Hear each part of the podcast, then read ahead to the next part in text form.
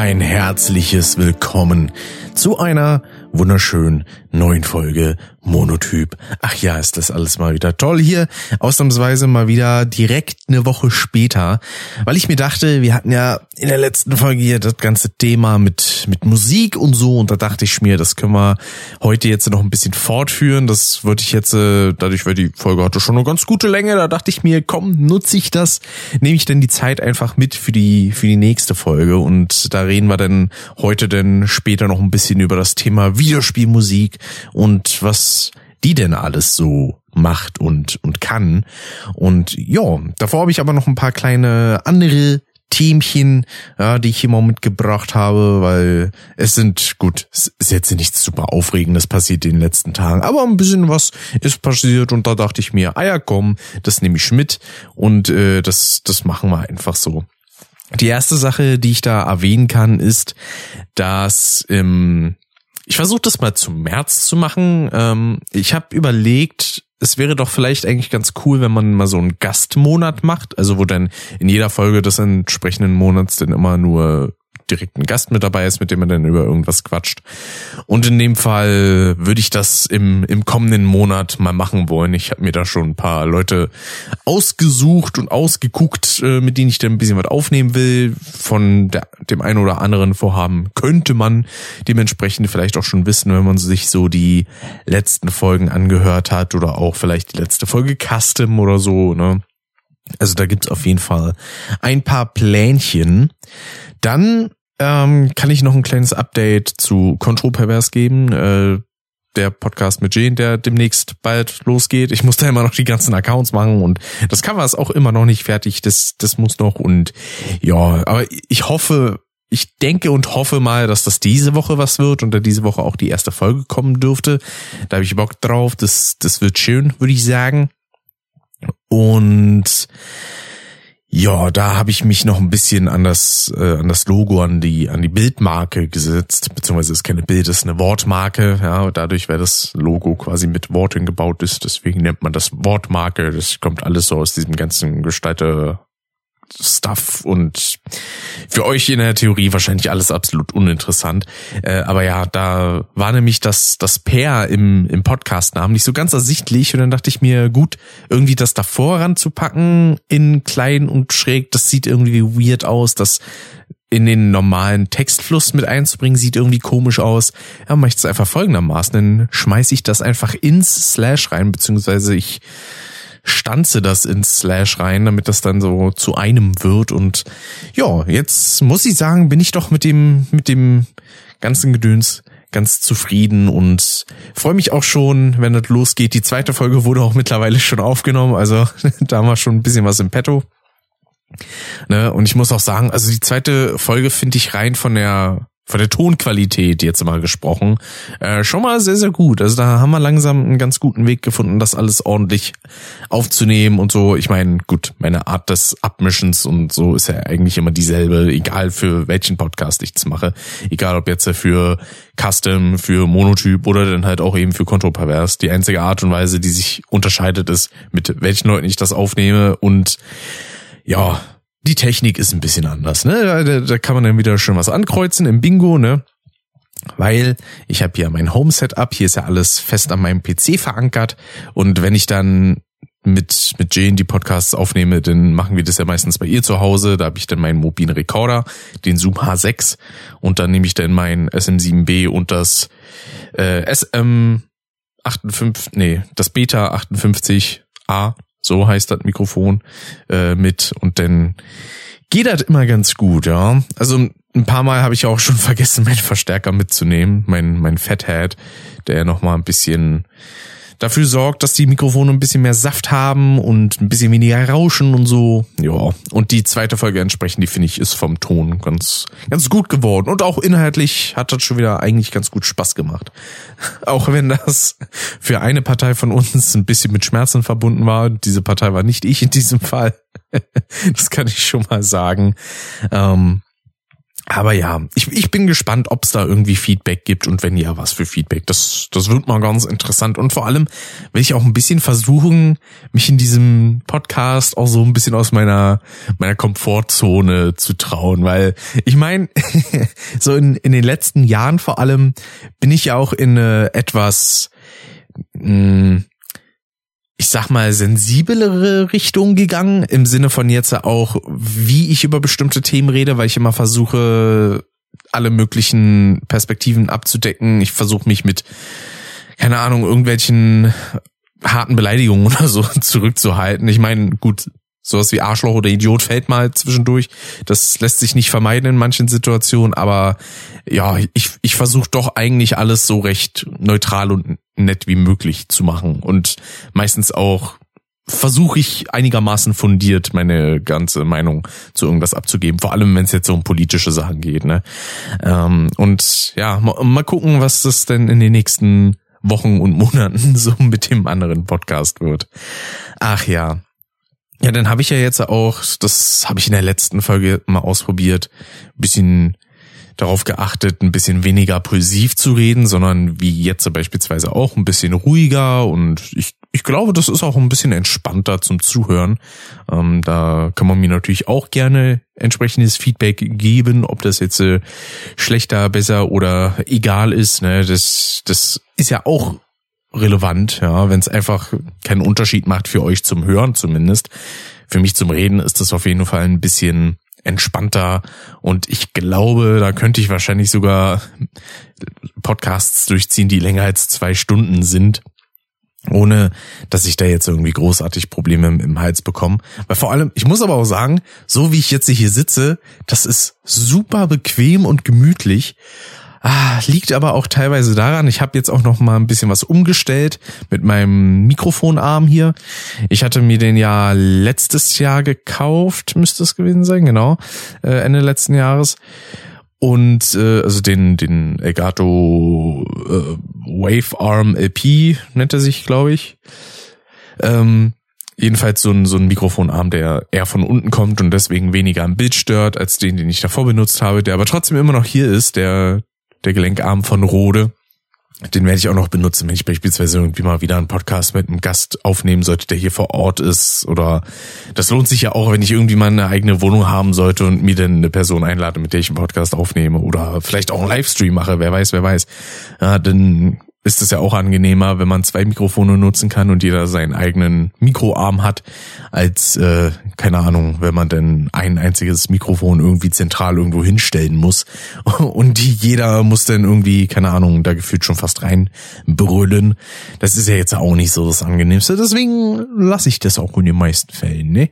Und äh, ja, ich hatte den Mikrofonarm eben jetzt eigentlich die ganze Zeit immer an der hinteren Seite meines Schreibtisches, also da, wo beispielsweise auch meine Kamera ist und mein Licht äh, und wo die Bildschirme auch angebracht sind und sowas, ähm, weil ich da dachte, ja gut, das ist dann halt so die angenehmste Position, die man dafür nehmen kann und vor allem das angenehmste fürs Bild.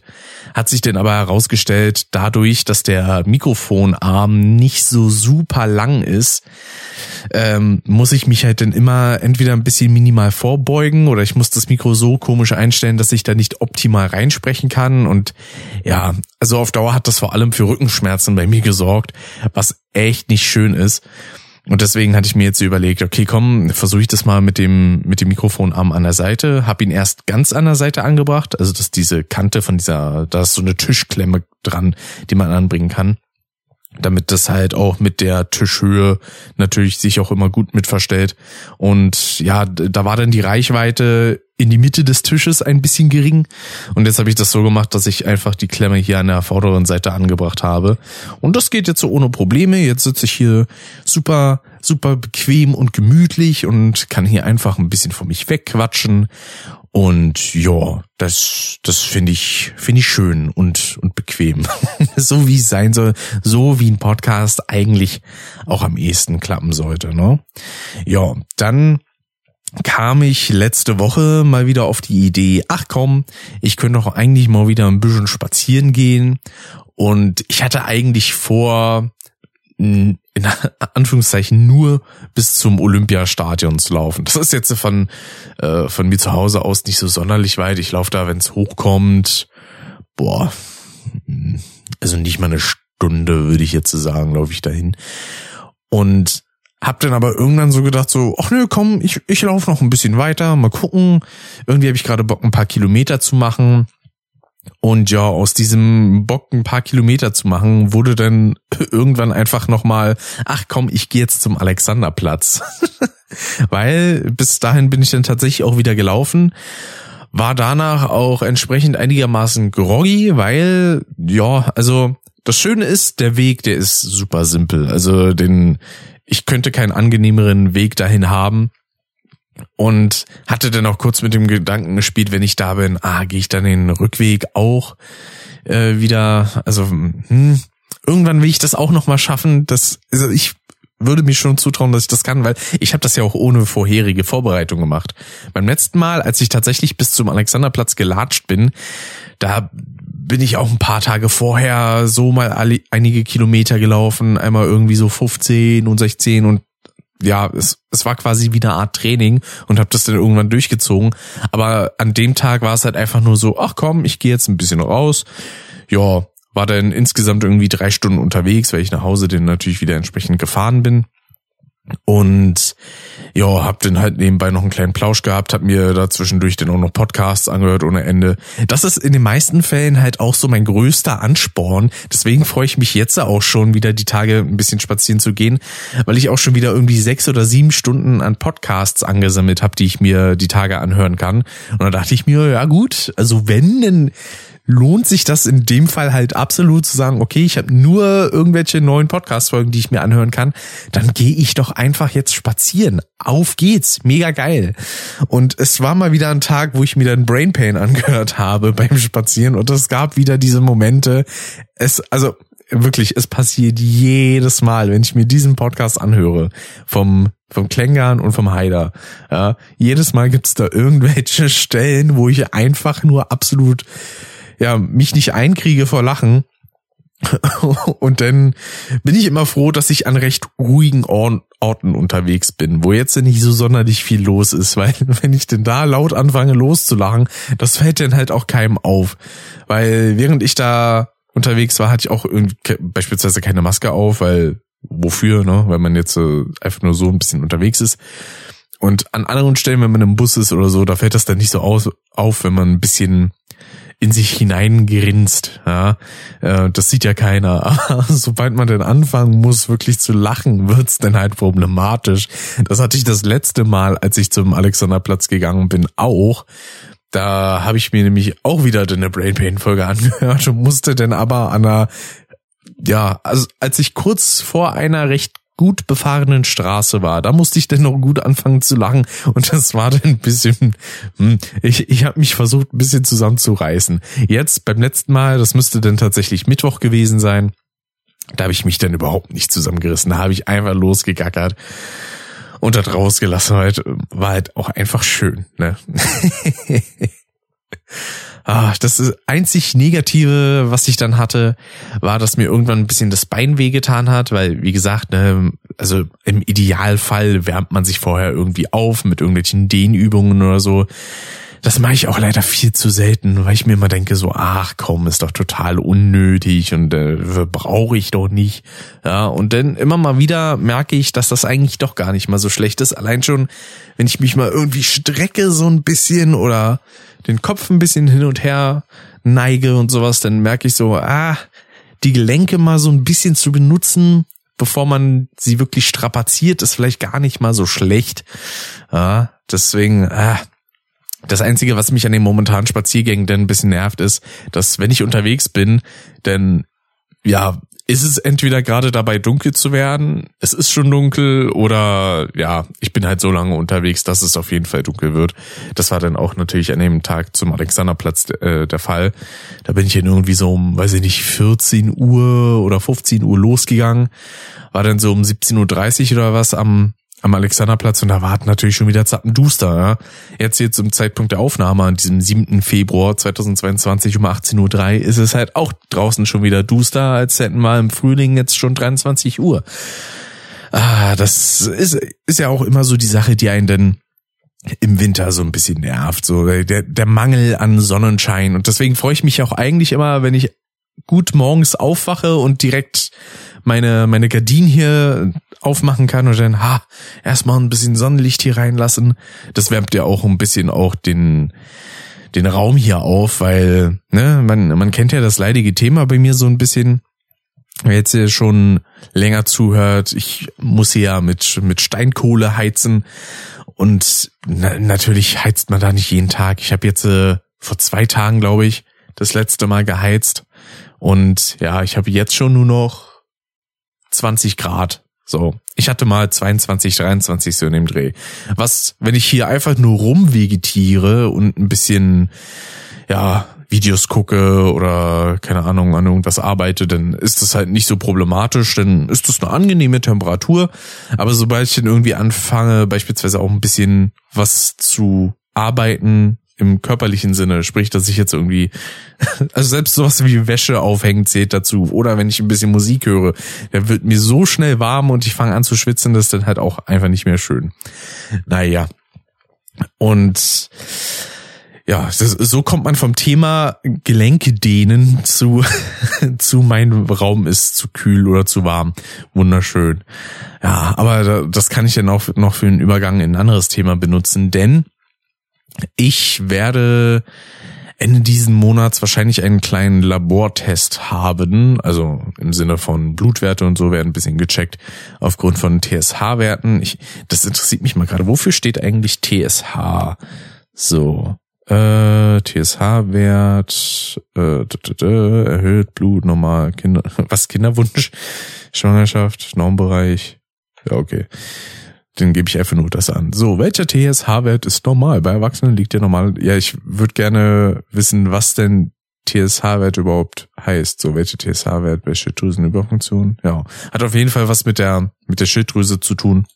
Und ähm, der Fokus liegt halt darauf, weil mein mein Großvater, der 2009 verstorben ist, der ist halt an ähm, an Schilddrüsenkrebs gestorben. So und deswegen ist natürlich auch bei mir in der Familie mütterlicherseits denn so ein bisschen der Verdacht, dass es denn sein kann, dass sich das dann bei uns eher ausbildet. Ähm, meine Mutter, die hatte damals, äh, glaube ich, auch so kleine kleine Lymphknoten, die mussten dann radioaktiv ähm, entfernt werden, also beziehungsweise weggestrahlt werden. Da hat sie dann auch so bestimmte Arten von Tabletten und sowas bekommen und seitdem ist das kein Problem. Ich glaube, ah, ich bin mir gerade nicht sicher, ob dadurch denn die Schilddrüse quasi abgetötet wurde, um eben denn das zu verhindern. Also man hätte dann eigentlich, ich glaube, ach, ich, ich bin mir unsicher. Ich mache ja sowieso demnächst noch eine Folge mit ihr, deswegen das können wir ja dann eigentlich mal, wenn sie Bock hat, darüber zu sprechen, auch da mal bequatschen, weil mich interessiert das eigentlich gerade. Und ja, also der Grund ist halt der, dass deswegen dann bei mir auch mal so auf TSH-Werte geschaut werden soll, ob da vielleicht irgendwas sein könnte. Ich hoffe es natürlich nicht. Ne? Man denkt sich in vielen Fällen ja auch so, oh, weiß ja auch nie, was ich jetzt theoretisch alles haben könnte, weil gefühlt habe ich ja schon den Körper von einem 80-Jährigen, ja. Ich habe einen gefühlt kaputten Rücken, äh, Laufen ist auf Dauer scheiße und äh, und bläh. Also ich müsste eigentlich mal wirklich so einen richtig großen Rundum-Check machen, aber da, da ist halt auch die Faulheit so eine Sache, ne? Also ich habe auch in den meisten Fällen einfach nicht so die Böcke, da jetzt bei irgendeinem Arzt anzurufen. Sowieso telefonieren geht mir ja schon auf den Keks. Und dann zu sagen so, ja, ich bräuchte einen Termin und dann kriegt man wahrscheinlich zur momentanen Zeit erst einen in was weiß ich wie vielen Monaten. Ich wäre auch eigentlich seit mittlerweile schon Jahren mal zum Dermatologen, um mir so ein, um mal so ein Lymphom überprüfen zu lassen. Ähm, ich meine, gut, meine meine Schwester, die äh, auch im, im Krankenhaussektor, beziehungsweise im, im ja doch, nennen wir es jetzt einfach mal so, tätig ist, ähm, die hatte auch mal drauf geguckt und meinte so, ja, ist jetzt grundsätzlich nichts Problematisches. Aber interessanterweise sind Lipome auch was, was mein Vater vermehrt hat. Also ich habe irgendwie von allen Seiten irgendwie was bekommen. Das ist wundervoll. Ne, ob das jetzt negativ oder positiv ist, keine Ahnung. Ne? Gut, Lymphome sind jetzt eigentlich nie wirklich positiv. Ne? Also sie können bösartig sein, dann sind es halt wirklich tatsächlich Tumore, die irgendwie streuen können. Das ist natürlich so der absolute Worst Case. In meinem Fall ist es wahrscheinlich einfach nur so, ja, Fettgewebe, was man, wenn es jetzt dringend raus sollte, dann kann man das einfach rausschneiden und fertig ist. Ne? Also es wäre auch kein großer Eingriff. Wobei ich jetzt aber nicht wüsste, ob sowas überhaupt die Krankenkasse irgendwie bezahlt, weil das ist sowieso so ein Ding. Ich habe also äh, Beispiel Krankenkasse, ich habe keine Ahnung, was die übernehmen an irgendwelchen ja, an irgendwelchen Eingriffen oder oder medizinischen äh, ja Sachen, ja, oder nicht. Also ich wüsste jetzt beispielsweise nicht, ob, wenn dann gesagt wird, dieses Lymphom ist äh, gutartig, aber man kann es trotzdem rausnehmen, ob denn gesagt wird, ja gut, dann kann man es halt auch einfach so lassen. Oder sie wollen es, weil es quasi nur was von optischer Art ist, sie wollen es raushaben, ja, für Schönheitsideale oder so ein Scheiß und deswegen müssen sie dann selber in die Tasche greifen. Keine Ahnung, ne? Sowieso dieses dieses Gefühl von ich bin erwachsen, das das habe ich irgendwie einfach noch nicht. Kommt vielleicht auch dadurch, dass ich natürlich noch bei bei Eltern wohne, ne, im, im Mutternhaus, nenne ich es jetzt mal, äh, und jetzt nicht irgendwie meine eigene Wohnung bezogen habe, selber irgendwelche Nebenkosten tragen muss oder so. Ich glaube, das zählt da mit rein. Aber ich weiß auch ehrlich gesagt nicht, ob das für, für das eigene Gefühl überhaupt irgendwann einsetzt. Also mit sowas wie Eltern, Großeltern oder keine Ahnung, irgendwelche anderen Leute, die man kennt, bei denen hat man halt irgendwie immer so dieses Gefühl, so, ja, die, die sind halt schon krass erwachsen. Dann kenne ich halt aber auch teilweise Leute, die sind irgendwie fünf bis zehn Jahre älter als ich und die haben halt auch immer noch so denselben, ja, auch beispielsweise ähnliche Hobbys wie ich, wo ich mir denke, so, ja, so dieses, dieses, dieses spießige Erwachsensein, wenn man es jetzt mal so bösartig so nennen möchte, das ist da denn halt auch noch nicht durchgedrungen, ja. Äh, was ja auch nicht schlimm ist. Im Gegenteil, ja, wenn man sich den Spaß und das innere Kind ein bisschen bewahrt, das ist immer gut, weil ganz ehrlich, kein Jugendlicher wird mit 18 auf einmal so, so, ich habe hier jetzt einen Anzug an, Krawatte und ich habe meinen Aktenkoffer mit. So, so funktioniert ja eine, eine Transformation zum Erwachsenwerden nicht, ja. Das hat ja so erstmal nichts mit dem Alter zu tun, vor, sondern vor allem erstmal mit geistiger Reife, Thema Verantwortungsbewusstsein, ja, und auch eine gewisse Voraussicht, was jetzt, äh, beziehungsweise auch Konsequenzen, die das eigene Handeln hat oder haben. Ja, das, das sind natürlich auch Themen, die so zum Thema Erwachsensein gehören. Und ich würde sagen, ein paar von den Punkten, da, da bin ich schon ganz gut dabei, was jetzt so, so reflektiertes Denken und vorausschauendes Denken angeht. Da würde ich sagen, da, ja doch, da bin ich ganz gut dabei. Aber gut, ich bin jetzt nicht gerade der Typ, der jetzt so viel Verantwortung übernehmen muss. Ne? Ich würde tatsächlich ganz gerne, wie gesagt, ne, das habe ich auch schon des Öfteren erwähnt, ich würde echt gerne irgendwie eine eigene Wohnung beziehen und so. Ähm, das Einzige beim Thema Verantwortung, wo ich jetzt noch keinen Bock drauf hätte, aber auch einfach, weil ich es mir schlicht und ergreifend nicht zutraue, ist sowas wie Haustiere und oder Kinder. Ja, also für, für ein Kind fühle ich mich sowieso noch in keinster Weise bereit. Ja, da braucht man ja auch erstmal eine entsprechende Person für. Ne? Aber selbst bei Haustieren denke ich mir halt so, nee, also könnte ich mir vor allem erstmal nicht leisten. Äh, ich meine, gut, einen Hund oder so würde ich mir sowieso nicht holen, wenn denn eher am ehesten eine Katze. Äh, auf die muss man jetzt nicht super, also mit der muss man ja jetzt nicht alle paar Tage rausgehen. Was heißt alle paar Tage? Mit dem Hund geht man ja nicht nur alle paar Tage raus, sondern schon eher alle paar Stunden. ähm, aber ja, also das, da hätte ich halt keinen keinen Bock drauf. Und vor allem muss ich auch sagen, ich hätte auch keine Lust, jetzt irgendwie großartig hier so alles voller Tierhaare zu haben, die man dann immer regelmäßig, regelmäßig wegmachen muss und so. Und ach nö, das ist, das ist so eine Verantwortung, die möchte ich mir zum momentanen Zeitpunkt irgendwie einfach nicht aufbürgen. Das ist so gar nicht meins gerade, ja. Ich meine, ich freue mich, wenn irgendwie Freunde oder oder andere Verwandte oder so irgendwie Haustiere haben oder vor allem irgendwie Katzen, denn sagt man da so, ach, wenn man die streichen kann, oh süß, oh drollig, ja, dann macht man das auch mal. Ja, bestes Beispiel war der letzte Kater, den, den meine Oma hatte. Ach, den konnte man so schön betüdeln, ja, der, der wollte gestreichelt werden ohne Ende. Man konnte den quasi als Kopfkissen benutzen. Der hat geschnurrt ohne Ende und der war einfach drollig. Auch ein bisschen aufmerksamkeitsgeil teilweise, ne? Also es gab dann auch Momente, da hatte meine, meine Oma irgendwie in so einer Zeitschrift Kreuzworträtsel gemacht. Ja, und ganz dreist kommt dann der Cutter auf den Tisch gesprungen und setzt sich erstmal auf die Zeitung nach dem Motto, los, gib mir Aufmerksamkeit, streichel mich, los, ich will. Hm. ah, und das ist dann natürlich so, da könnte man jetzt so sagen, ach komm, Katze, nerv nicht. Oder man sagt halt so, oh, ich schaue jetzt irgendwie schon süß. Und ich bin da dann eher so die Abteilung, oh, das ist ja irgendwie schon süß. ja, Mann, die Tierchen, man muss sie doch manchmal einfach nur gern haben. Deswegen habe ich auch in der letzten Folge schon bequatscht, beispielsweise in Instagram ist in meinem Suchalgorithmus nur alles voller Katzen. Es ist wundervoll. Manchmal denkt man sich halt auch so, hm, ich, ich würde jetzt auch gerne eine streicheln, wäre süß. Aber wie gesagt, dann kommt wieder der Gedanke der, der Verantwortung in den Sinn und dann denkt man sich so, hm, ne, fühle ich mich jetzt nicht so bereit für. Und vor allem ist die momentane Wohnung hier auch überhaupt nicht geeignet für irgendeine Art von Haustier. Also, nee, da hätte ich irgendwie Angst, dass da dann irgendein Scheiß versehentlich runtergeschluckt wird und dann, keine Ahnung, stirbt einem die Katze an weiß ich nicht, Schokolade, die sie aus Versehen irgendwie gefressen hat, die schon seit drei Jahren auf irgendeinem Teppich liegt oder so. Keine Ahnung. Ja, also im besten Zustand ist diese Wohnung halt nicht. Das würde ich eigentlich teilweise auch noch ganz gerne in Ordnung bringen.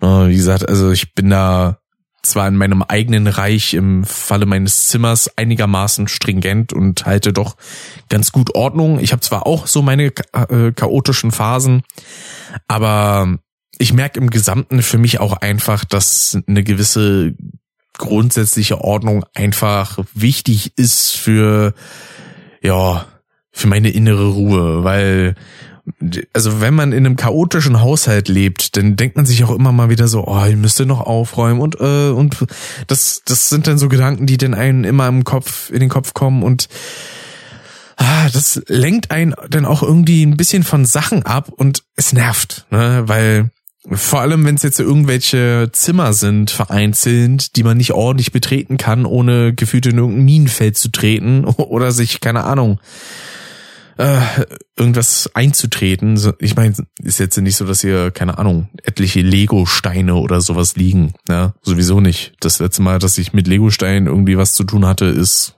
weiß ich nicht, zehn, zwölf Jahre her. Also auf jeden Fall schon eine gute Weile.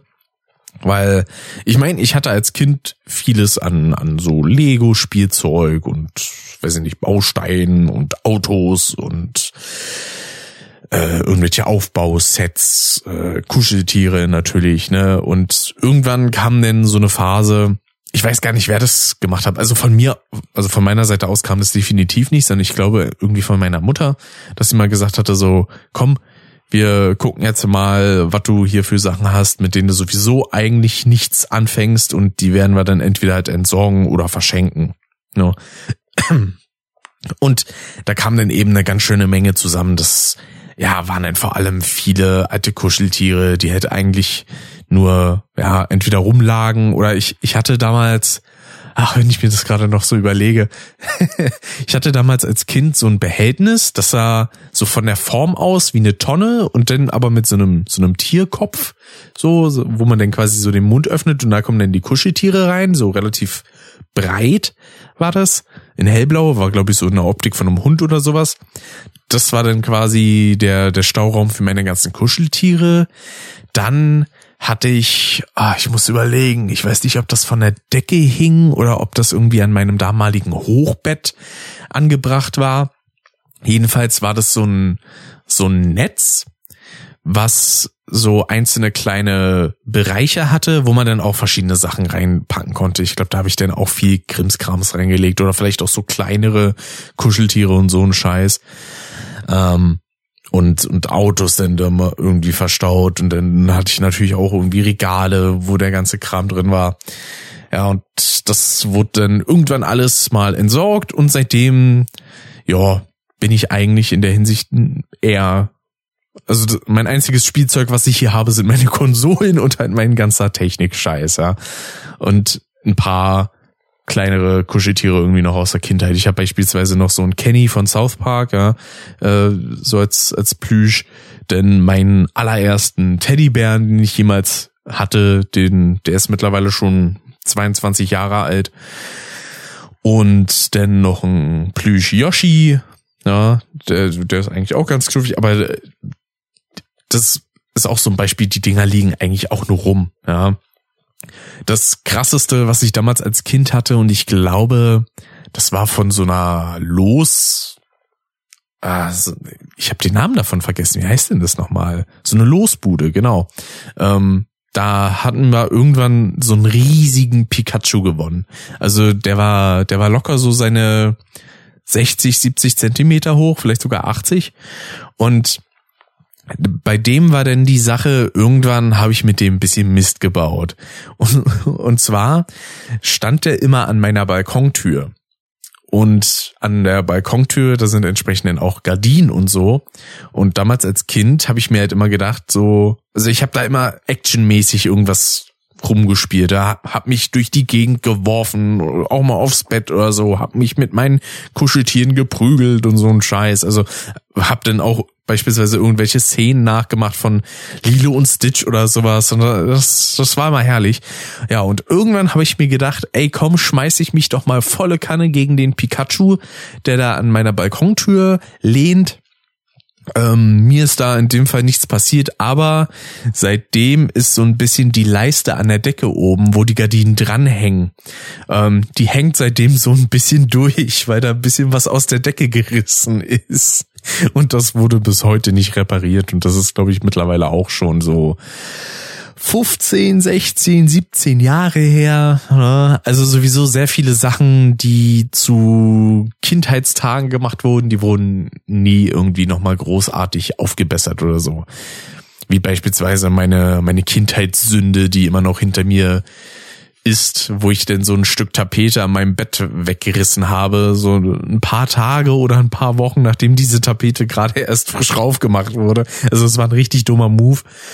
Und dann habe ich beispielsweise hier auch noch so eine Kinderbanderole oben, wo dann so, weiß ich nicht, da ist dann im gleichbleibenden Muster immer irgendwie eine Rakete, ein UFO, Stern und Mond drauf. Also sowas. Und sich denkt so, gut, das kannst halt für einen Zehnjährigen machen, aber ich jetzt nicht so für einen, für einen 24-Jährigen ist das jetzt nicht so unbedingt optimal.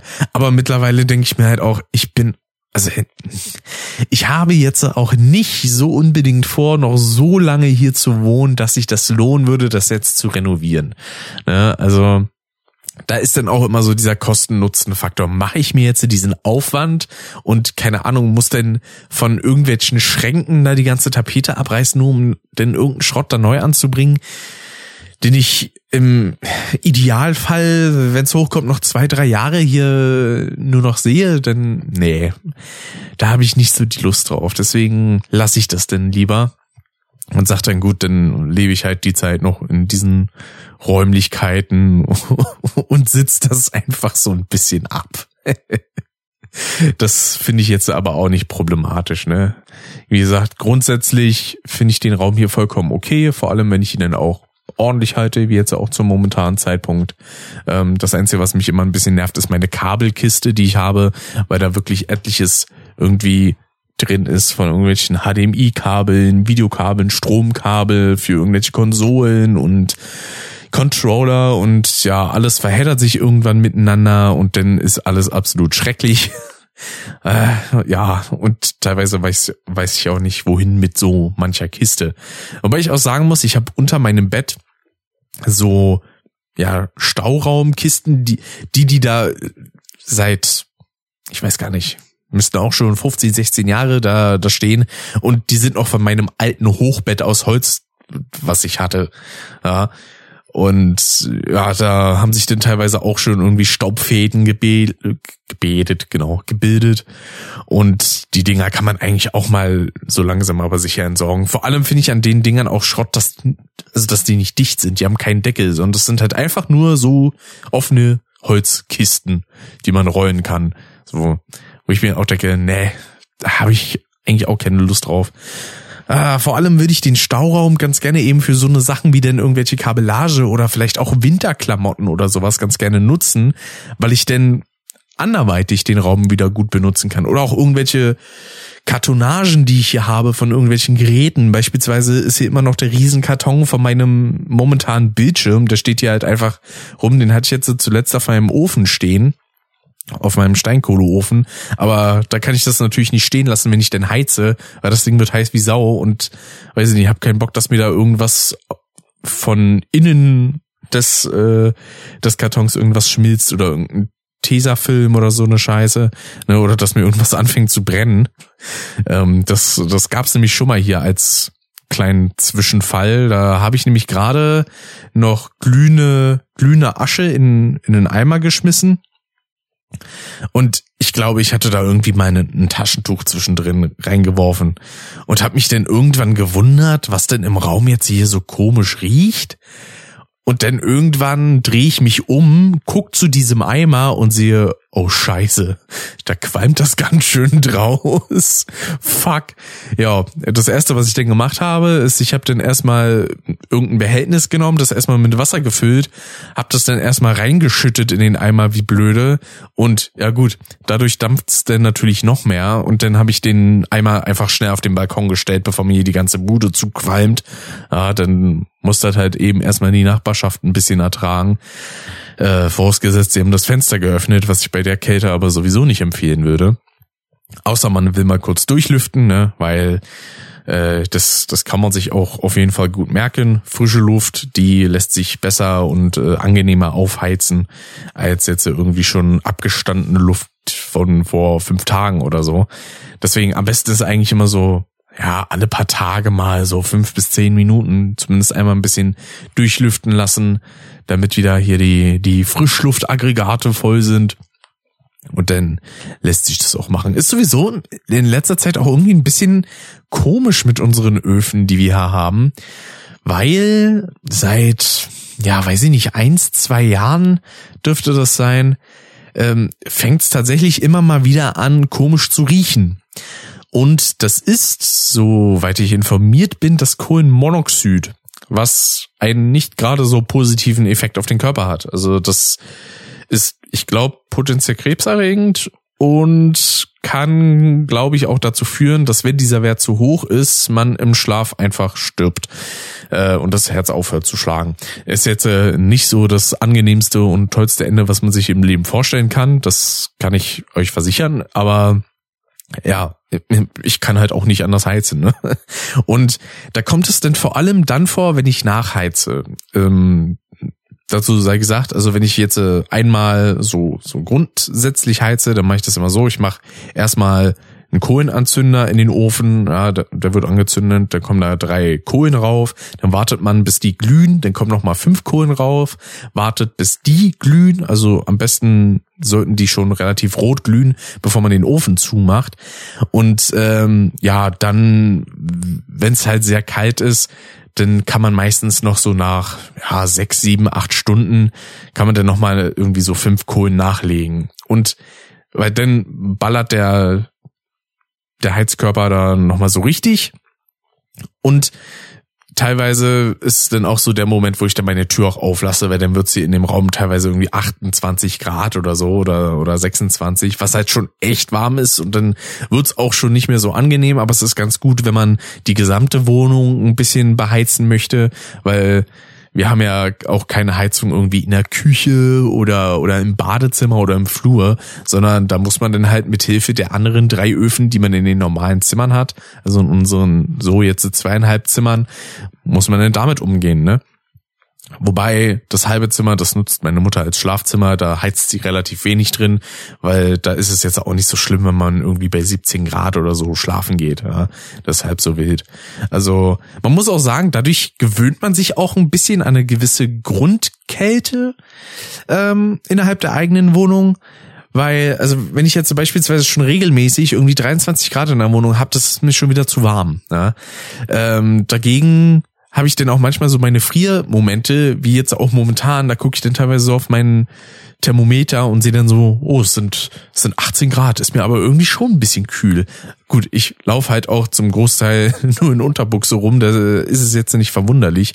Aber wenn ich so ein, so ein Pyjama-Outfit anhab, wie jetzt beispielsweise, ja, so ein, so ein, so ein Zweiteiler ist das einfach nur mit so einer Hose und einem Shirt, da ist das eigentlich sehr, sehr erträglich. Und wenn man pennen geht sowieso, ne? Also dann ist das ja auch absolut irrelevant. Und äh, ja, wie gesagt, dann lege ich da manchmal nach oder und teils nochmal nach. Und dann fängt es halt auf einmal an, so komisch zu riechen. Das geht denn in meinem Fall auch meistens dann noch direkt mit einem höheren Herzschlag einher und dann fange ich nochmal richtig an zu schwitzen, weil ich dann auch ein bisschen nervös werde, weil ich mir denke, oh scheiße, nicht, dass das jetzt doch deutlich zu viel ist eigentlich recht unproblematisch, weil im Notfall, dann macht man halt einfach Fenster auf, lüftet ein bisschen durch und dann geht das eigentlich auch schon wieder. Ähm, aber richtig nervig wird es, weil wir haben ja auch Kohlenmonoxidmelder, die halt anschlagen, ähm, sobald der Wert zu hoch ist. Wobei man sagen muss, dass sie auch schon relativ früh anschlagen. Und das ist ein bisschen bescheuert, weil ähm, ja, irgendwie bei einem Wert von 50, da machen die, glaube ich, schon Alarm und das ist ein richtig penetrantes Geräusch. Also da, da kriege ich wirklich innerlich so ein bisschen Panik, wenn ich das höre. Und da brauche ich dann meistens auch ein bisschen, um wieder runterzukommen. Ähm, und der gefährliche Wert, der liegt halt erst irgendwie so bei, weiß ich nicht, ich glaube 150 oder so. Ja, also nochmal ein deutlicher Unterschied so zwischen 50 und 150. Aber bei 50 macht er irgendwie schon Alarm. Und äh, ja, das, das hatten wir dann ein paar Mal. Dann haben wir irgendwann einen Handwerker kommen lassen, der sich das Ganze mal anguckt. Der musste dann, glaube ich, was an dem Rohr hinter der, hinter der Heizung machen, ähm, also hinter dem Kachelofen und hatte das da wieder neu ein bisschen so verschmiert und, und zugekleistert, damit das alles so dicht wie möglich ist.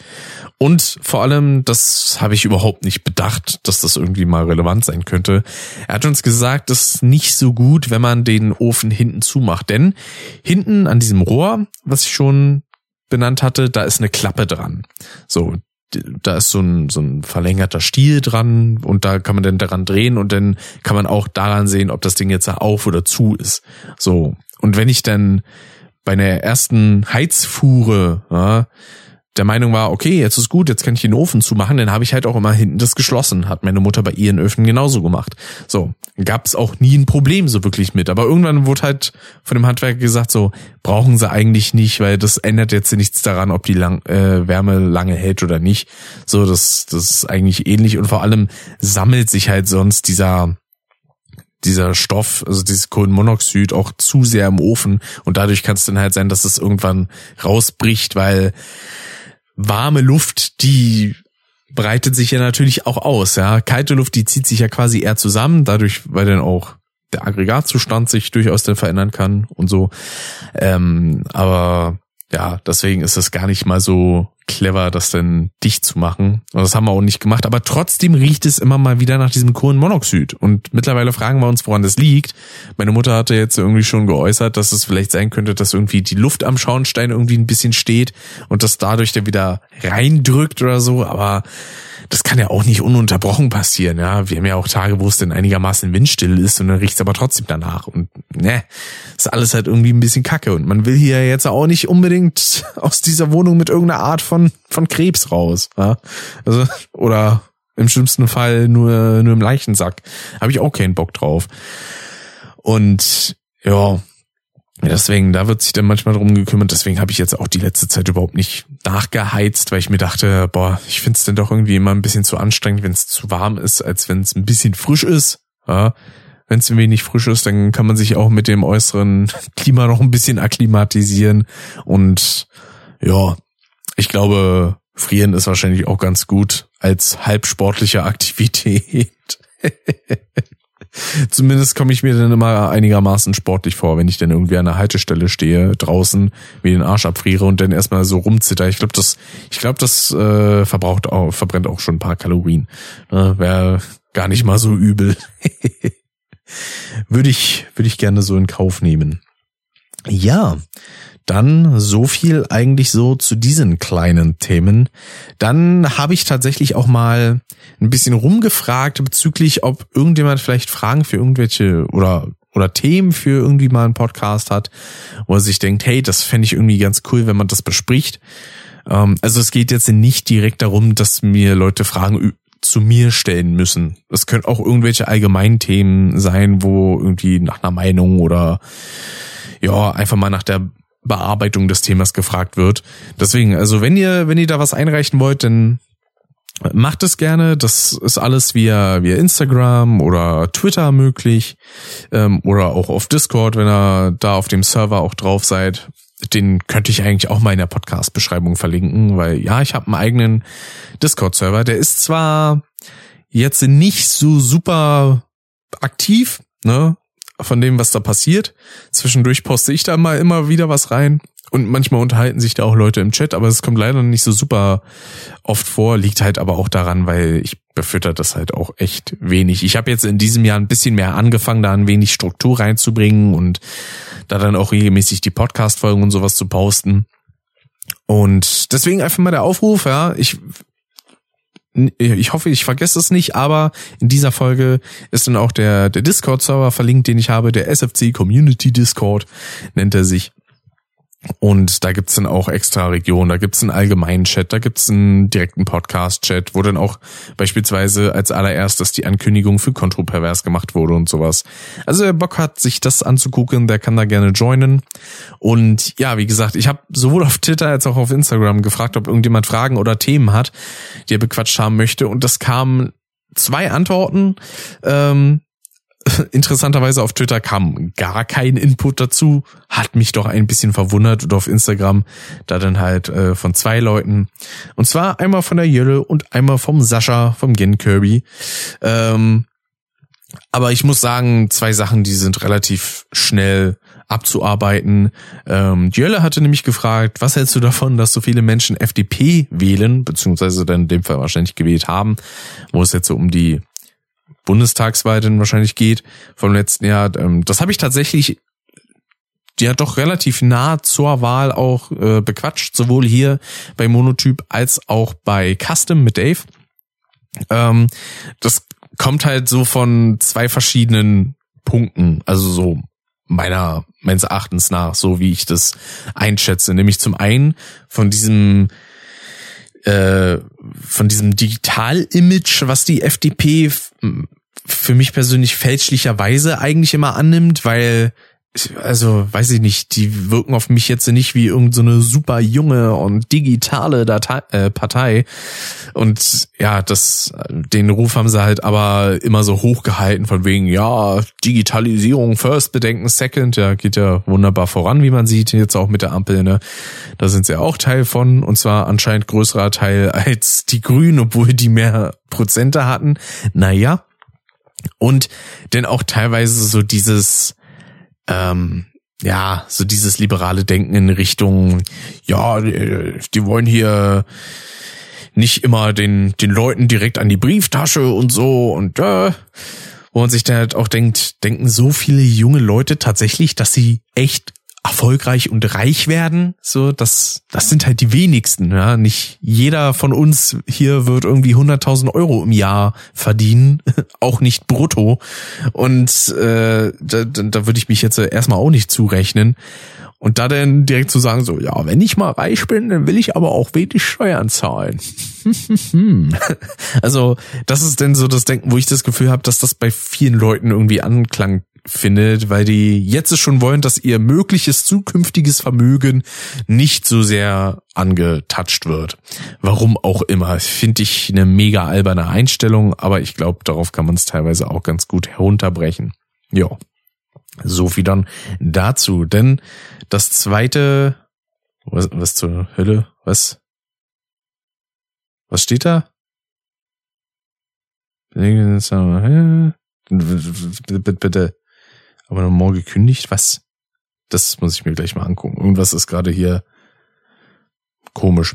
Ähm, naja, kam gerade ein paar merkwürdige E-Mails rein hier. Ähm, und das zweite kam von vom guten Gen Kirby, wie gesagt. Äh, suche ich nochmal raus. Das werde ich doch hier noch. Genau. Nach dem Microsoft-Deal vielleicht den Sony-Deal. Genau, den Sony-Deal, der habe ich ja auch schon in der letzten Folge bereits besprochen. Und Prognose für weitere Deals. Wurde ja grundsätzlich auch schon in der letzten Folge gemacht. Ähm, dann ein bisschen, wo ich ein bisschen spekuliert hatte bezüglich irgendwie beispielsweise Nintendo und Sega oder ja, dass sich Sony irgendwie noch Square Enix mit ranholt oder so oder Microsoft sich noch Ubisoft schnappt oder so. Ich glaube, jetzt gab's vor kurzem irgendwie noch mal News, dass sich EA noch ein paar Studios ranholen wollte, noch ein paar Developer. Ähm, also das könnte dann natürlich auch noch sein, dass da jetzt in den nächsten Jahren noch mal was kommt. Und ich habe ja auch ähm, so ein bisschen gemeint, weil so wirkt's auf den ersten Moment natürlich, dass dann quasi die Übernahme von Bungie durch durch Sony so ein bisschen wirkt wie, ja, ihr habt jetzt hier, ihr habt jetzt Activision gekauft, jetzt holen wir, nehmen wir uns eure alte Marke. Interessanterweise war Bungie ja, nachdem sie bei Microsoft war, auch noch bei Activision. Also zu der Zeit, als Destiny 1 und 2 herausgekommen sind, da waren sie ja Teil von Activision Blizzard. Und ja, den beiden, die quasi diesen, ja, diesen Publisher hatten, ähm, beziehungsweise den, den Developer, den haben sie dann weggeschnappt. Aber nee, es war eigentlich quasi eher eine Antwort auf den Deal mit Zenimax, den Microsoft damals hatte, also, also Bethesda und die ganzen Studios, die dazu hören, dazugehören. Ähm, weil Bethesda ist ja jetzt nicht nur ein einzelnes Entwicklerstudio, sondern auch ein Publisher, genauso wie Activision Blizzard. Und als Publisher hat man dann halt meistens so unter seiner Knute noch so ein paar andere Entwicklerstudios, wie eben denn äh, im Falle von im Falle von ZeniMax beziehungsweise Bethesda ist ja erstmal Bethesda Softworks, also die haben ja auch ein eigenes Entwicklerstudio, aber dann zählen da halt auch noch Studios drunter wie Ah, muss ich jetzt gerade mal überlegen. Scheiße. Ähm, irgendwas mit A. Arcane Studios beispielsweise. Ich weiß jetzt aber nicht mehr, was die gemacht hat. Ich glaube, Arcane war für Dishonored zuständig, wenn ich mich nicht ganz täusche. Denn It Software beispielsweise auch, die ja Doom machen und so. Also da vereinigt man ja dann auch einige äh, mehrere Entwickler so drunter. Genauso halt wie bei Activision Blizzard wieder dann auch noch so Studios drin sind, wie Vicarious Visions, Beanox ähm, und, und Toys for Bob und sowas, Infinity Ward, ne, Treyarch, was wir alles in der letzten Folge besprochen hatten. Und ja, da bin ich ja mal gespannt, was sich EA denn noch so an Land holt. Die fangen jetzt auch wieder an, weiter an Star Wars Spielen zu arbeiten. Die haben ja jetzt nicht mehr die alleinige Lizenz. Die haben sie sich ja damals von Disney beziehungsweise äh, Lucas Arts geholt. Ähm, aber das ist, glaube ich, jetzt seit ich, oder läuft das erst dieses Jahr ab oder ist es letztes Jahr abgelaufen? Irgendwann jetzt so die kommende Zeit oder vor kurzem ähm, haben die denn jetzt die Star Wars Lizenz nicht mehr exklusiv und ich glaube Ubisoft arbeitet jetzt auch an irgendeinem Star Wars Spiel. Muss ich aber sagen, interessiert mich jetzt nicht großartig. Das einzige Star Wars Spiel, was ich bisher jemals gespielt habe, müsste Battlefront gewesen sein. Das habe ich damals sogar, als die Beta erschienen ist, auf dem Kanal gezockt. In absolut grausamer Qualität, weil ich damals halt einfach noch einen absolut schlechten PC hatte. Also ich glaube, ich habe da die Auflösungsskalierung irgendwie auf 50 Prozent gestellt und das Spiel selber habe ich, glaube ich, in 720p oder 1080p gespielt. Also das sah halt absolut nicht vernünftig aus. Ähm, ja, deswegen. Hm. Aber so viel denn zu den Spekulationen. So, jetzt mache ich mir hier erstmal den ganzen Kram weg, weil das, das verwirrt mich hier. Ich die ganze Zeit denke, so was denn jetzt los? weil vor allen Dingen, es kamen auch jetzt so viele Nachrichten nacheinander. Ja, ähm, da hat mein Handy anscheinend jetzt so ein bisschen geschlafen in letzter Zeit. Geht doch mal gar nicht, du. Ja. Denn so viel zu den Zuschauerfragen, beziehungsweise ZuhörerInnenfragen. Hm. Und dann habe ich jetzt äh, nur noch das klitzekleine Thema. Das wird wahrscheinlich jetzt auch nicht so lang sein wie, wie die normale Musik in der letzten Folge. Und zwar geht es ums Thema Videospielmusik. Weil ich doch finde, dass die einen ziemlichen Impact hat in vielen Fällen. Und zwar geht's mir dabei jetzt nicht nur um irgendwelche Klassiker-Soundtracks, wie beispielsweise irgendwie von von Tetris auf dem Gameboy oder ähm, oder irgendwelchen Super Mario Tracks oder so oder irgendwelchen, keine Ahnung, Tracks von Secret of Mana oder so, die halt schon auf einem relativ hohen musikalischen Niveau sind, auch wenn teilweise natürlich runtergedampft, weil MIDI-Sounds und äh, da hast du jetzt nicht so die sonderlich große Auswahl wie heutzutage bei diesen Bombasten. Wobei ich sagen muss, dass teilweise so die damaligen Soundtracks ein bisschen mehr Charakter hatten als einige heutige, vor allem wenn es jetzt darum geht, irgendwie epische Orchestertracks zu machen. Die, die klingen in vielen Fällen leider sehr ähnlich. Es gibt auch ein paar Ausnahmen, wo wo ich finde, okay, das sind auf jeden Fall, das sind zwar orchestrale Tracks, aber die klingen halt auch nach Charakter. Ja. Bestes Beispiel für mich ist eigentlich die ganze, also angefangen bei sowas wie Super Mario Galaxy beispielsweise, die ja auch so alles orchestral eingespielt haben, was auch alles echt schön klingt aber am extremsten finde ich da tatsächlich Mario Kart 8. Also vor allem denn so Soundtracks wie, wie Big Blue, die richtig schön knackig klingen und wo man vor allem auch so ein, ah, das ist so ein Szenario, was ich immer geliebt habe, so dieser, dieser klangliche Wettkampf zwischen Saxophon und Gitarre. Ich finde, das hört man irgendwie da so ein bisschen raus, dass die versuchen, sich so gegenseitig immer ein bisschen zu überholen. Und ach, das ist fantastisch. Aber die für mich ersten prägenden Videospiel-Soundtracks sind natürlich die der Crash Bandicoot-Reihe. Wobei ich sagen muss, dass ich da dann auch mit denen aus Teil 3 und 2 am meisten verbinde, weil ich Teil 1 damals als letztes gespielt habe von den, von den ersten drei äh, Originaltiteln. Und ja, also gleichzeitig auch durch das spielerische Erlebnis haben sich dann immer so gewisse Szenarien einfach aufgebaut. Bestes Beispiel ist dann, wenn man so die Musik von von Tomb Time und äh, und Sphinxinator und sowas hört, also von den ägyptischen Leveln aus aus Crash 3, dass ich da dann auch so direkt so die Level vor mir sehe mit den ganzen mit diesen ganzen Symbolen an den Wänden, wo dann auch zwischendurch einfach mal irgendwie ein Dackel mit dabei ist, was so ein bisschen das Maskottchen von Naughty Dog damals war. Das war deren Bürohund. Und äh, sowas oder auch die die Mittelaltermusik vom vom allerersten Level, wo ich dann auch dieses Freie mit verbinde, also dadurch, dass man halt auch so ein relativ großes Scaling hatte vom Sehen der Level, also da konnte man hatte man einen schönen Überblick, viel viel Fläche, die man sich angucken konnte obwohl es im Kern immer noch Schlauchlevel waren.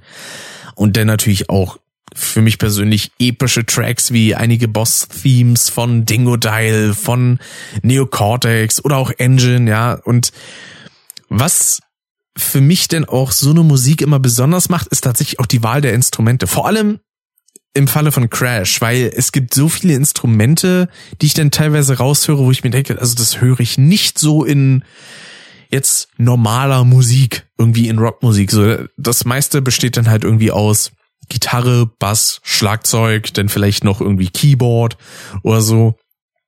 Äh, aber dann beispielsweise die Marimba, ja, was quasi wie so ein riesiges Xylophon ist, das ähm, habe ich erst durch Crash kennengelernt oder dann äh, wird in Teil 3 auch mit Didgeridoos gearbeitet oder mit anderweitigen Instrumenten, die, die ich jetzt gerade nicht so im Kopf habe, aber so das, das Klangspektrum, das bedient wird, ist einfach so schön groß und vielfältig und spiegelt ja vor allem dann auch immer so die, die Lage der einzelnen Level wieder. Und das, ah, liebe ich absolut.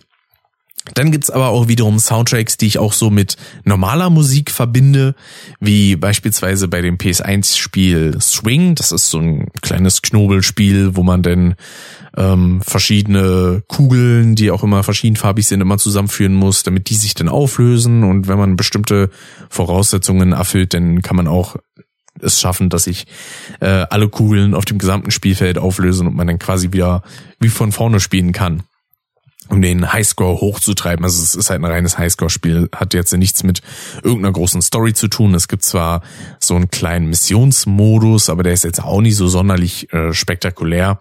Äh, da erwartet einen jetzt nicht super viel Aufregendes. Aber die Musik darin, die finde ich absolut fantastisch. Ich bin am überlegen, ob ich vielleicht die auch im Hintergrund einbaue. Sollte ich das jetzt nicht tun, dann nicht, ne? Kann auch sein. Ne? Ich will ja auch copyright-technisch immer einigermaßen einwandfrei sein. Und da gibt's denn einen Track, der hat's mir ganz besonders angetan, weil es vor allem so ein, so ein richtig schön epischer Gitarrentrack ist. Also für mein Empfinden zumindest, ja. Da gibt's aber auch so ein paar entspannte Tracks. Also man hört die ganze Playlist eigentlich immer, während man einfach nur das Spiel spielt. Und ja, da wird dann halt auch viel mit Klavier gearbeitet und Gitarre natürlich, also vor allem E-Gitarre und äh, und eigentlich immer, also ich glaube nicht mit einem echten Schlagzeug, sondern wahrscheinlich eher so außer Drummaschinen oder so, weil dafür klingen klingen die Schläge immer ein bisschen zu flach im, in den Tracks. Aber ja, das das war so ein Punkt, wo ich immer gesagt habe, so, ey, das das ist Videospielmusik, die klingt halt wie wie Musik, die da auch so anderweitig einfach irgendwo laufen kannst, die auch auf einem Album einfach sein könnte. Und das finde ich cool, auch wenn es halt rein instrumental ist. Aber instrumentale Musik hat ja auch so seine Vorzüge. Ne? Ein sehr, sehr gutes Beispiel für sehr nice instrumentale Musik ist, kann ich immer nur erwähnen, die Band von, von Pascal, Alternative Ways, ne, die ja zwei EPs mittlerweile rausgebracht haben und dieses Jahr wahrscheinlich noch ein Album rausbringen werden. Und dem konnte ich sowieso immer schon was abhaben, ne? Weil ich, ich hatte auch in gewisser Weise so eine richtige Instrumentalmusikphase so in meinem Leben, wo ich fast nur irgendwelche Game-Soundtracks gehört habe. Sei es dann halt irgendwelche Crash Bandicoot-Tracks oder eben Swing oder auch mal sowas wie Tetris Plus beispielsweise. Das ist ein PS1-Spiel, wo man ja im Story-Mode, da muss man quasi einen kleinen Professor so ein bisschen voranbringen. Da muss man mit Hilfe der Tetris-Steine dann quasi den Weg frei machen, damit er dann zur untersten Ebene kann, um dann da weiterzugehen. Und dann findet man immer zwischendurch mal Schätze. Und da sind eigentlich auch immer sehr, sehr schöne Tracks mit dabei, die so für die Untermalung der verschiedenen Orte zuständig sind. Und ach, das, das klingt auch einfach alles schön. Und eine ganze Spielereihe, die ich dann auch mit so im positiven Sinne radiotauglicher Musik in Verbindung setze, ähm, ist die Sonic-Reihe. Ne? Weil angefangen denn bei sowas wie Sonic Boom damals, bei Sonic CD, ja, was schon ein absolut geiler Track ist, hier mit Sonic Boom, Sonic Boom, Sonic Boom, save the planet from disaster. Ah, war, war immer geil. Und dann vor allem später, als dann die Band Crush 40 mit dazu kam, wo ja absolute Spitzentracks entstanden sind, äh, sowas wie Live and Learn, ähm, äh, I'm All of Me oder auch äh, hier Endless Possibilities müsste glaube ich auch Nee, das das war mit John Paul McClure, glaube ich von Nee, das das war Reach for the Stars. Äh, Endless Possibility war glaube ich Possibility wieder wunderschön ausgesprochen, war glaube ich auch mit Crush 40 und ja, das waren halt für mich auch immer sehr, sehr geile Tracks, habe ich mir auch sehr, sehr gerne mal angehört. Auch einiges der Levelmusiken, denn aus Sonic Adventure 2, sowas wie City Escape ist ein absolut genialer Track. Green Forest, wo richtig auch schön losgehämmert wird in Sache Schlagzeug und Gitarre, finde ich super. Metal Harbor klingt relativ chillig, aber trotzdem hat so eine schöne Action mit drin. Und dann eben auch später so Sachen wie von, von Sonic Unleashed. Oder auch denn mit, ah, die Band hieß, glaube ich, Zebra Head, die, oh, scheiße, wie hieß der Song nochmal? ich ich, ich habe die Melodie im Kopf, aber ich kenne den Songnamen nicht mehr, verdammt. Ach, verdammt doch, hier, kann doch nicht sein. Nee, nicht Sonic Boom, sondern das war dann einfach nur Sonic the Hedgehog, habe ich so genannt. His World, genau, meine Güte. Ah, das, das war auch ein sehr, sehr geiler Track von Sonic 06 den es ja dann auch noch mal in einer Remix-Version gibt, wo das Pacing noch mal ein bisschen höher ist, wo es auch ein bisschen mehr nach beispielsweise Linkin Park klingt. Also Sonic 06 His World Remix einfach mal nachschauen, das klingt schon ziemlich fetzig. Ja, und dann eben auch die ganzen Soundtracks von, von Sonic Unleashed, ja, Endless Possibilities, wie schon erwähnt, denn aber auch viele der Level-Tracks, wie von Spagonia, also Rooftop Run ist es, genau, oder auch hier Holoska, äh, was, also wo sowohl der Tages- als auch der Nacht-Soundtrack absolut geil klingt. Und ach ja, also Sonic hat für mich da immer so einen gewissen Vormarsch an geiler Musik gebracht. Das kann ich so auf jeden Fall sagen. Es gibt natürlich dann auch so ein paar Tracks, die irgendwie durch Bosskämpfe und sowas ein bisschen hervorgestochen sind in der Videospielgeschichte. Ähm, ein sehr prominentes Beispiel, würde ich mal sagen, ist ähm, Sephiroth, ja, also One-Winged Angel bei Final Fantasy VII, was ja auch so ein richtig schöner orchestraler Track ist. Vor allem, wenn er dann noch von einem tatsächlichen Orchester gespielt wird. Das ist halt absolut fantastisch. Ähm, so Film-Soundtracks beispielsweise konnte ich in vielen Fällen jetzt nicht so sonderlich viel abgewinnen, außer es sind halt wirklich irgendwelche tatsächlichen Songs, die denn da mit auch viel komponiert wurden. Also ich rede jetzt nicht davon, dass es einfach nur irgendwelche Tracks von irgendwelchen Alben sind, äh, die dann in, in den Soundtrack, in irgendeiner OST von einem Film mit aufgenommen wurden. Sondern dann gibt's halt Beispiele wie Beispiel so von Hans Zimmer, denn irgendwelche Tracks, wo ich sagen muss, also ah, Hans Zimmer klingt zwar immer episch, aber viele Songs finde ich halt auch einfach forgettable. Also das sind halt so Tracks, ja, die hört man mal und teilweise kann man den einen vom anderen nicht unterscheiden. Also jetzt äh, Leute, die Hans Zimmer gerne hören, den will ich jetzt nichts irgendwie, keine Ahnung, Negatives unterstellen, absolut nicht. Aber ja, ich, ich find's denn oft doch ein bisschen zu, sich zu wiederholend. Ich meine, es gibt auch so ein paar Tracks, die ich da so bei mir in meinen Playlists habe, beispielsweise ah, einer von den Filmtracks ist He's a Pirate, genau, von, äh, von, von Fluch der Karibik, der müsste, glaube ich, auch von Hans Zimmer gewesen sein.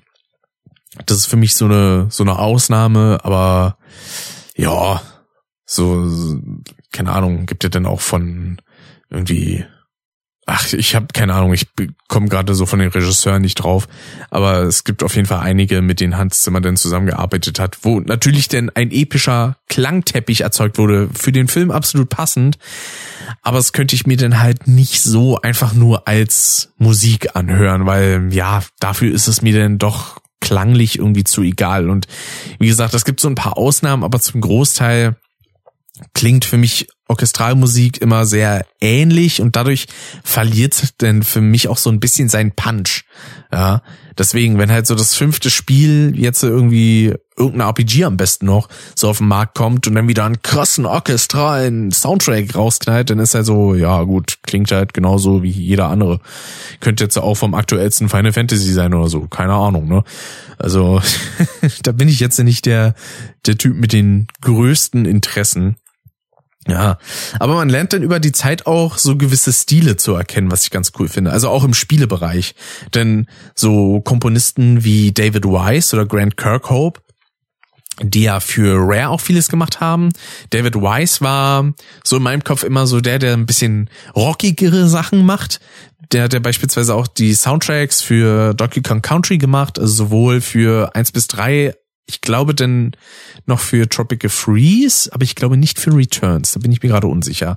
Und Grant Kirkhope, das war halt immer, also so in meinen Ohren hat er immer die N64 Musik gemacht. Sei es sowas wie Banjo Kazooie oder Conker's Bad Fur Day oder sowas. Ähm, oder auch Donkey Kong 64. Das waren halt immer so die gemütlichen Sachen, wo dann halt auch oft mit so Marimbas und sowas gearbeitet wurde. Also er hat immer so einen uniken Klang gehabt, ähm, den man bis heute eigentlich auch noch raushört. Und dann finde ich halt auch cool, wenn er dann auch noch in heutigen YouTube-Projekten irgendwie mit dabei ist, wie beispielsweise beim Completionist. Ja, wenn man sich da so die aktuellen Folgen anguckt, dann steht er auch immer dabei, wer da was macht, so für Producing und sowas. Und dann steht da halt auch Musik und Arrangement von Grant Kirkhope. Und ich dachte erst so, what the fuck, wie geil ist das denn? Einfach so ein so, ein, so eine Größe an Videospielkomponist, die einfach für so ein YouTube-Format Musik macht. Also ist natürlich auch kein kleines YouTube-Format, ne? Das, also damit möchte ich jetzt äh, The Completionist nicht kleinreden, aber ich finde das immer dann cool, was da für Connections so entstehen. Was natürlich auch dadurch kommt, dass sich die die Fans dieser äh, dieser Musiker und dieser Artists und dieser Produzenten irgendwann auch trotzdem immer noch natürlich mit den Leuten beschäftigen und vielleicht denn, wenn sie selber Stuff machen, so eine größere Bekanntheit erlangt haben als die entsprechenden Produzenten. Und wenn man die dann mal anfragt und natürlich dann auch entsprechend vergütet, dann werden die wahrscheinlich auch wohl kaum sagen so, ah nee, das mache ich jetzt nicht, sondern wenn natürlich auch so der Vibe stimmt und man jetzt äh, nicht für was krass Negatives irgendwie dann steht, dann ist da, glaube ich, das nicht unbedingt hinderlich, dass man dann da irgendwie so eine Größe wie eben Grant Kirkhope oder vielleicht auch David Weiss oder so oder auch ein Josh Mansell, der für Crash Bandicoot für Teil 1 bis CDR die Musik gemacht hat und dann auch für Jack and Dexter. Ähm, ja. Wo ich dann auch ein bisschen schade finde, wenn neuere Teile rauskommen oder auch Remakes, und dann beispielsweise die Musiker gar nicht gefragt werden. Das war ja damals auch der Fall mit der Insane Trilogy. Da wurde ja dann auch Josh, äh, Josh Mansell mal interviewt, interviewt, interviewt und gefragt, wie es denn ist, also ob er irgendwie so ein Auge darauf hat oder ob er überhaupt nicht angefragt wurde. Und als dann tatsächlich auch gesagt wurde, so, nö, ich habe ich hab noch nicht mal eine Anfrage irgendwie dafür erhalten, dass äh, ich irgendwie was für die neu erscheinende Trilogie machen soll, dann ist es halt immer ein bisschen schade. Ja, gab er denn auch noch, ach, jetzt habe ich seinen Namen schon wieder vergessen hier, verdammt, von The Police war das der Schlagzeuger. Uh, Stuart Copeland, so Mensch, musste ich noch nicht mal googeln, sehr gut. Ähm, der hat ja beispielsweise für, für die Spyro-Spiele die Musik gemacht ich glaube, für Sparrow 1 bis 3 und noch für Enter the Dragonfly müsste gewesen sein.